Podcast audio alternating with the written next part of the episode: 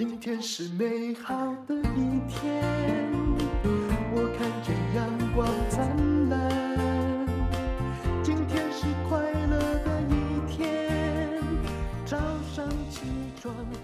欢迎收听人生实用商学院。我们今天请到的是表哥刘碧荣教授。刘碧荣，你好！你好啊，各位听众朋友，大家好。他是我很好的朋友林翠芬的表哥，是亲表哥哦，哈，不是认的哦。所以呢，我也一直都叫他表哥。他之前有一个非常受欢迎的课程，就教你谈判学。现在呢，又引申了一个很实用的学问，也就是《孙子兵法》的智慧谈判学。对，因为我们觉得呢，《孙子兵法》台湾呃，其实或者说整个华人啊，这中国人，只要你呃中国人大概都会讲上一两句《孙子兵法》，嗯，那么不是引了这句，就是引了那句，啊，或者就只是说，哎呀，我这个根本就研究的 就是《孙子兵法》，其实也不知道他也不知道是不是这样。对，嗯，大家都觉得自己可以用一点，但是《孙子兵法》里面给我们什么启发？呃，怎么用在谈判上？啊，所以这就是为什么呃，知识卫星出了我这套新的一个课程，就是把《孙子兵法》拿来整理我们的谈判谋略啊。这《孙子兵法》看谈判谋略，所以我的整个课程呢，我是把它按照谈判的准备，就是《孙子兵法》里面的妙算啊，你谈判的整个布局、出牌、缠斗、收尾啊，分成几个阶段。然后我就告诉你说，这个阶段里面，《孙子兵法》哪哪几哪几句话或哪几个战术，应该可以给我们一点刺激啊，一点想法。那这个和部分又是哪几段啊？那么每个人看的想法也可能不一样，但是我告诉你，我是这样想的。那么帮助你，引你再往下更深刻的去思考。我觉得不管你是念谈判或者念《孙子兵法》，应该这个课程都还会有一点用处才对。嗯，大家常常就是。提到《孙子兵法》，都说的是风林火山呐、但无论如何，这是一个概念问题。其实《孙子兵法》里面有一些策略，他写的蛮细的。每个国家的人，呃，这个中国人啦、日本啦、呃，欧洲啦、美国啦，啊，大家都很在读《孙子兵法》。那是尤其是企业界的，通常所有的商学院，尤其我念中欧，一定会请老师来讲《孙子兵法》。那生活中到处都是中小型的战争，甚至也都是呃。无处不在的谈判，你如果不会谈判，那你可能就争取不了自己的利益。我想这就是现代人想要把《孙子兵法》的某些智慧实用化的原因。你可不可以举个例子？是我们常常讲哈，那个呃，而而且你你说实用，我觉得更符合我们现在的讲法，就是呃。不同时代，你读不同的书，你可能有不同的想法。以前你读，现在可能没用，现在可能有用。我举个我最新的，或者我现在感到例子啊。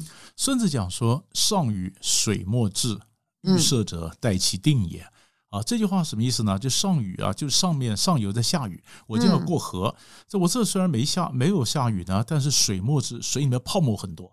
很多表示上面在下雨，水是湍急啊。嗯，那预设者，你要你要涉水而过，过河的人呢，待其定也，等待他定下来，你再说啊。嗯，那么这里面当然有一个时间的元素嘛，就是等待的待啊。那这句话我以前看起来没有感觉，我说我怎么会过河呢？我都走桥的嘛啊。嗯，那现在你有没有发现，这句话就告诉你很多事情不要立即反应，是让子弹飞一下再说。很多假消息一大堆。对 AI 深伪技术一大堆，以前眼见为凭，现在眼见未必为凭，所以我们常常现代人呢，很多东西没有思考，马上就转发转机，很多马上嘣一下就转这个反应。你你可以稍微慢一点啊，慢一点。你你所收到的讯息可能是假的，你慢一点，我再决定我下一步该怎么做。啊，所以这叫你整个沉稳啊。那我说我说这个是我最近我比较更有深刻的感觉，因为以前哎以前。以前假东西没那么多嘛，哈。嗯。那我们通常在谈判上呢，最常用的，我们常说《孙子兵法》讲说，你到底要攻其所必救，还是攻其所不守啊？嗯。攻其所必救，就是他一定要救，那你攻打他最需要的地方嘛。嗯。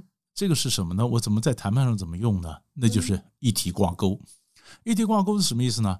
啊，如果你不给我 A，我就不给你 B。嗯，B 是他一定要的。嗯，我今天谈 A 的时候，我没什么筹码。嗯，可是谈 B 的时候，我呃我我有筹码了。那那所以我就把我最强的跟我最弱的挂在一起谈啊，如果你不给我 A，我就不给你 B。嗯，或者说你给我 A，我就给你 B。嗯，那 B 之所以有用，那是攻其所必救？嗯那可是为什么有人挂了没用呢？啊，呃呃，如果你不给我 A，我就不给你 B。你要说你那个嗯你那 B 不是 B，我我根本我根本不要，我根本不要，你对不对？因为攻其所必救，这里又有孙子没有讲的，嗯他孙子隐含的，但你要看得懂。呃，必救，每一时每一刻都要救吗？是不是嘛？他一定有个东西叫做时机嘛。是，现在要救，以后可能不救，以前可能不救。哎，他如果攻其所必救，他如果一定要救，他必然大兵防守，轮你打吗？嗯所以这就是 timing，这就是时机。所以我我在带大家读《孙子兵法》的时候，我经常告诉你说，《孙子兵法》有你看得到的，它有明的讲的时间啊，比如说我刚刚讲“待其定也”，等待的待，那就是时间元素。但是攻其所必救，那是隐性的时间，你要抓到那个 timing，这这就很有意思了。这以前有一个故事，就是那个围魏救赵啊，嗯这也是攻其所必救，是对不对？对但是你如果直接就是去搞这件事情，你恐怕哈，就是啊，还会有很多副作用。你干脆来围魏救赵好了。对，嗯你说打你懂你打另外一个题目嘛，对不对哈？但是但是我也我也常讲啊，每次我把《孙子兵法》用在谈判上啊，我也常跟这个读者啦或听众朋友讲，你好，你晓得吗？《孙子兵法》是打仗的，谈判是在桌上的，是啊，也就是说，《孙子兵法》是网球，呃，谈判呢是乒乓球。嗯你从 tennis 变成 table tennis，呃，看起来都是一个网，两个拍子那边打，对不对？但是玩法就要修正嘛。嗯哼，所以这里面就很有趣，你不是硬搬，也就是你要抓他的精神啊，嗯呃，从里面呃怎怎么来做？我觉得我觉得这这就很值得我们去思考你。看看哦，比如说打仗，你刚刚用网球和乒乓球这两个球哦，size 还没有差很多，其实是目标是差很多的。嗯比如说打仗，基本上不是要求双赢吧？但是谈判，你要是不双赢哎，哈，这是好好问题。对方灭绝的话，你死定了，是一点 一点你不错，长期是死定的，一点对吧不错。嗯，还有一个哈，我觉得还有一个从从网球呃这个这个从战场上变成实际上，比如说《孙子兵法》讲火攻，你你真的放火？你不可能真的放火嘛，你要用某一种方法放火，所以火攻就是带风向嘛。是你去造浪嘛，哦对吧？你是造造你造势嘛，这个就是火攻嘛。你说放火放火，很多小编就在在放火嘛，对对不对？你你要这样想，火放的不好的话，会烧到自己，烧到自己啊，哦对啊，你回力回力镖我们现在讲嘛，你会对对？不就是这样子吗？所以你这样去想，哎呀，我忽然懂了。要不然的话，你就你天天讲火攻火攻，你看那一篇你就翻过去了。你说现在谁去放火？呃，当当然不是火嘛。是我讲到了《孙子兵法》，其实我的研究绝对没有刘教授来的深刻了。但是其中有一件事情，后来提示我的人生很深哦，也就是啊，《孙子兵法》里面那个故事有没有？也就是齐王哈有三种马，嗯嗯，上马、中马、下马。那么请问啊，这个呃两边都有上马、中马、下马的话，那我们要怎么打？这就是一个策略问题。嗯嗯嗯，那答案就是说，如果你上对上，中对中，下对下，那个你的求胜几率可能不一定，还交给非常模糊。那到底要怎么打呢？其实这也是一个非常简单的赛局啊，也就是呃，老师你解释好。没有没有没有，这个这个这个你你你的故事你讲完了，就你一批很好嘛，对不对？一批普通，一批下，那你要三战两胜，你要怎么去打赢他？答案就是说，你应该是用下马去把他的上马对起来，不是上对上嘛，因为你 你的几率不会赢嘛，你就输输先输给他看，然后呢，你就用你的上马呢再去赢他的中马，呃，用你的中马去赢他的下马，但他的上马就被你的那个诶下马最烂的那一批先干掉了。浪费掉了，对对，所以那，你这样就三胜二，所以也就是说，不是你都要赢，一点人最。笨就是都赢，就是你要有认输的地方，那么你就要去区分。那时候我才念高中，我心里就在想说，哦，我现在的上马、中马、下马到底是什么，对不对？嗯我不要让自己的上马被干掉啊。这才是正最大的重点，所以很多人呢，我觉得教育的本质是有的时候是不对的。我每次现在看到小孩，比如说他假设数学不好，嗯老师就叫他拼命补数学。我跟他说，其实你要不要换一个角度来想一想？我一定要全部都好吗？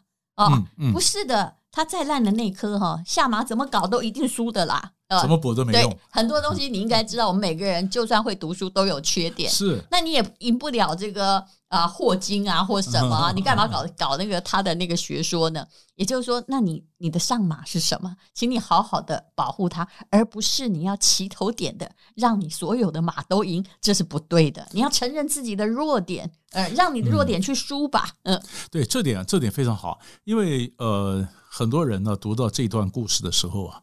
上司对下司啊什么的，常常讲的说啊，这是一个谋略啊，嗯，我就是我怎么样把对方的上司就是上马把它浪费掉，呃，发不出发挥不出功的功用啊。但是我觉得刚刚淡如讲这点非常好，就是真正重点就是你要不是每个都要赢啊。我是在维护我的上马，不要被消耗掉。他他这个不只是谋略，那是一个心态啊，心态。所以《孙子兵法》上也有讲啊。就是他有有些东西我是不是要赢的？那有些城有所不攻，地有所不争啊。嗯，有些东西我就闪过，我这个就是要输给你，输给你。因为我们是算总账的嘛，是就是打仗的时候各种 各种谈判，我们是算总账的。好，所以你要你要去你你看好，说我我也常讲这个问题哈。比如说你今天这个呃土有所不攻啊，你说这个城有所不攻，地有所不争啊，但是你你还要说服你里面的人，为什么那个我不争啊？因为我的谋略是这样子，对不对？所以孙子有的时候是讲了一半啊。是，其实我我我再讲个例子，说讲一半是什么？一个公司，如果你做什么，全部都要赢，每个都要赚，要赚取一定比例，那个公司是完蛋的，他不会做生意。对，还有的时候我们就再讲深一点点，比如比如孙子常讲说，呃，无事敌之不来，事无有以待之，对不对啊？他这句话就告诉你说，你你要先准备好嘛，对不对？可是你晓不晓得，在实物上有个小问题啊？我今天要准备应付一个敌人或应付个威胁，那是不是涉及到资源的重分配？是的。啊，我们要这些，我们要备战。于是我跟老板讲，有成本的问题。哎，有成一点不错。你不要以为你都可以去做台积电哦。一点不错，有成本问题。然后我要别的单位，你把资源匀一点给我，对吧？因为那个我们来对付这个可能来的敌人，对吧？但是我告诉你就敌人没来，那敌人没来，你当然很高兴啊，因为我准备好了没来。一次没来，两次没来，三次、四次都没来，第五次你跟人家讲说我们准备一下敌人要来，嗯，人家就不见得相信你了。嗯，要说你讲半天，你就狼来了嘛？呃，对对嘛，你就你你就人家人家不让你去把他的资源都挖出来了，你怎么说服老板？怎么说服别的单位？所以这就是后续也要靠谈判嘛。所以为什么我讲说，呃，感觉上好像我们才学了《孙子兵法》谈判的，我们都是对外。但是有的时候，《孙子兵法》呢，呃，讲了一半，那后段的后段的善后的部分，也是和谈判帮你去善后嘛。所以它是它是一个全方位的思考。这是为什么我常讲，呃，不同时候读《孙子兵法》，我有不同的体认啊。所以你看，像我我现在是在知识卫星出的这套这个这线上课程，这一趟的这不管是这个这个《孙子兵法》呢，已经是我写的第三本了。嗯，其实。大概每十几年，我就总结一下我对《孙子兵法》的看法。嗯，然后我这个十几二三十年来走下来，我就发现我在《孙子兵法》书上哈，从宋本的书上，我写了很多眉批。我翻一翻，哎呀，我二十年前是这样想的啊，我现在没这样想啊？或者我现在变了，哎，我现在有个想法，我以前怎么没想过？所以这个兵法有趣就有趣在这里嘛。你们常常每一次读都有很多不同的一些想法。就主要是我们打的不是真正的战争啊，那我们必须援引其中的某些你觉得有用的智慧，是放在自己的思考体系，还有放在你自己的时代里面，把它参透一下。嗯嗯，别人我知道，我们有一位这个教授啊，他也在中欧教过书，他卖八万块，这是台湾之光。嗯，那是那是那是。后来在狂飙之后，学生很多，因为大家都想知道 狂飙为什么一直在讲《孙子兵法》，这是大陆非常受欢迎的一出戏啊 啊。所以，所以呢，呃，后来我在也也有一些教授也跟我讲说，的的确也是哈。比如说，我我们常讲《孙子兵法》以后，常很多人就说：“哎呀，这个也《孙子兵法》，那个也《孙子兵法》啊，这个成功的，这个是《孙子兵法》。”好像你有了《孙孙子兵法》以后，你每一个都赢。嗯，事实上不一定嘛。所以我说，《孙子兵法》是帮助我们系那么更有系统的思考。可是它不是一个银银色的子弹，说什么都赢嘛？啊，你你怎么那怎么？我问你，读了兵法都赢，了谁输啊？嗯，就说总会总会有人输嘛。就是因为我们的兵《孙子兵法》都是我们的《孙子兵法》，可能不是孙子的《孙子兵法》。而且 而且每个人的体会也不一样啊，所以这里这讲的这更有更有趣的。大陆一些学者讲说，你说像俄乌战争啊，俄乌战争讲到说，普京为什么要发动这个战争啊？很多大陆的学者都讲说，根据《孙子兵法》，不战而屈人之兵，你不必真的打乌克兰，你一样可以达到你的效果。为什么你一定要打呢？啊，为什么这么不理性呢？就后来得他们居然得到个结论，因为他没有读过《孙子兵法》，或者或者他不是中国人。如果你要这样算的话，谁用《孙子兵法》用的最好？美国人啊。嗯，他不管想搞任何事，都不在自己的本土，他无损失。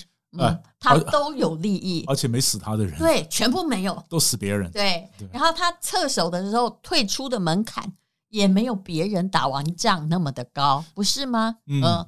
所以，所以老老美老美可能得到各种各种，老美一定有读《孙子兵法》，一定一定一定不错。所以这反正就就是说我我是觉得意思，大家是可以用一用，但是不要拘泥。然后你今天是这样用，然后你明天呢，或者你再想想，哎，我又有新的启发，很好，因为我们都是这样长大的，我们一路过来，我们都是随时读，随时都有启发。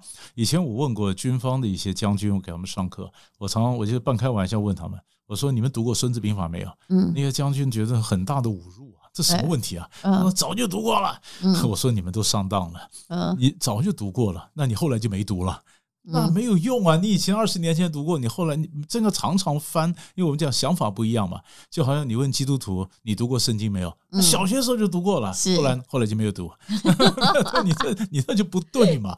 有的读了也没做啊。对呀，所以你读了没有用嘛？每次去思考一下，我觉得这才是一个正确的处理兵法的一个方法。是，那刘碧荣呢？他有《孙子兵法》不战而胜的策略思维课，你可以去听一听他到底怎么样讲《孙子兵法》。其实《孙子兵法》在现在是显学啦，在大陆的兵法课程，如果你要去上三天课，大概就是呃五六个小时的话，大概啊七八个小时，就大概要。二十万台币以上哦，嗯，也有收过六十几万的。嗯、那么，如果好，我们现在进广告嘛哈。如果七月六号之前预购刘碧荣老师《孙子兵法不战而胜》的策略思维课，它应该是几千块钱吧，哈，而可以无限次数观赏的线上课程。其实大家现在已经都习惯上线上课了。对，因为这三年的 COVID-19 之后呢，人的习惯、学习习惯有很大的改变。啊，以前是怎么样也不愿意上线上，现在觉得上线上很方便啊，你随时可以重复的播放嘛，你在家里很轻松的可以学。我觉得那是一个很好的学习方式啊，大家有兴趣倒是可以试试看。我们很快的学习一点快速的精华，用别人的东西，呃呃，马上就增加这些知识，我觉得这是最划算的。而且，与其哦去读古籍哦，重读《孙子兵法》，或者把它从头到尾读一遍，我可以告诉你，我都读不下去。我还是一个很认真在念文献学的，我都没办法。那么你就去听一下刘碧荣怎么样讲《孙子兵法》不战而胜。比如说要谈加薪啊，谈议价呀，啊，要跟对方谈判，那个也真的是要有一些你的策略学，否则你自己以为哦，呃。有时候你底线都摊出来了，嗯，那但是你就会发现，你还是输，到底是为了什么？那这时候你就需要一点智慧喽。嗯，一点不错。所以马上上班族会用到的就是我刚就是刚才戴茹讲的加薪啦，嗯，跟老板谈一些工作调职啊，嗯，我要老板同意我做一个什么项目啊，嗯，呃，你跟房东谈房租啊，那其实如果从《孙子兵法》能够稍微学会一点，应该都会有点帮助。对，但是也是要因人而异哦，要看老板是谁哦。像我，我老实说，那个呃，刘碧荣教授，我员工不可以来跟我谈加薪，因为我会看他的表现，主动给他加薪。我们公司的薪水是悬殊的，那因为大部分可能是业绩奖金嘛。但是如果有人，这我这一招也是跟我一位上市公司的同学学的。哦，他说如果有人跑来跟他谈加薪，他就会跟他说，因为他其实就是一眼都。这个眼睛都就是一直关注着他的公司，他说我没给你加薪，实在是因为你的贡献度真的不足。如果你贡献度足了，我一定会主动给你加薪。可是如果你对公司没有那么 necessary，你最好不要主动来谈，用什么技巧都一样。一点不错，没有没有没有筹码，有什么好谈的？对，所以有大家请要学到深处去。我相信刘必勇教授会教你要去判断状况。对对对，一点不错，而且你要抓到时机啊！你老板心情好的时候再谈，公司业绩很好的时候，你才能谈嘛？这是局势嘛？你怎么会在比如说疫情的期间，公司快倒，你还谈加薪？你完了你！对，那太白目了。好，非常谢谢刘碧荣，也请看资讯栏的连结。因为今天又可以，今天又可以。这是广告，由国内最厉害的谈判专家刘碧荣老师和知识卫星线上课程平台合作的《孙子兵法·不战而胜》的策略思维课。即日起到七月九日前预购有低于五折的优惠，越早买越便宜。结账的时候再输入专属折扣码“人生商学院三五零”，还可以再折三百五十元。推荐给有兴趣的朋友，可以赶快行动。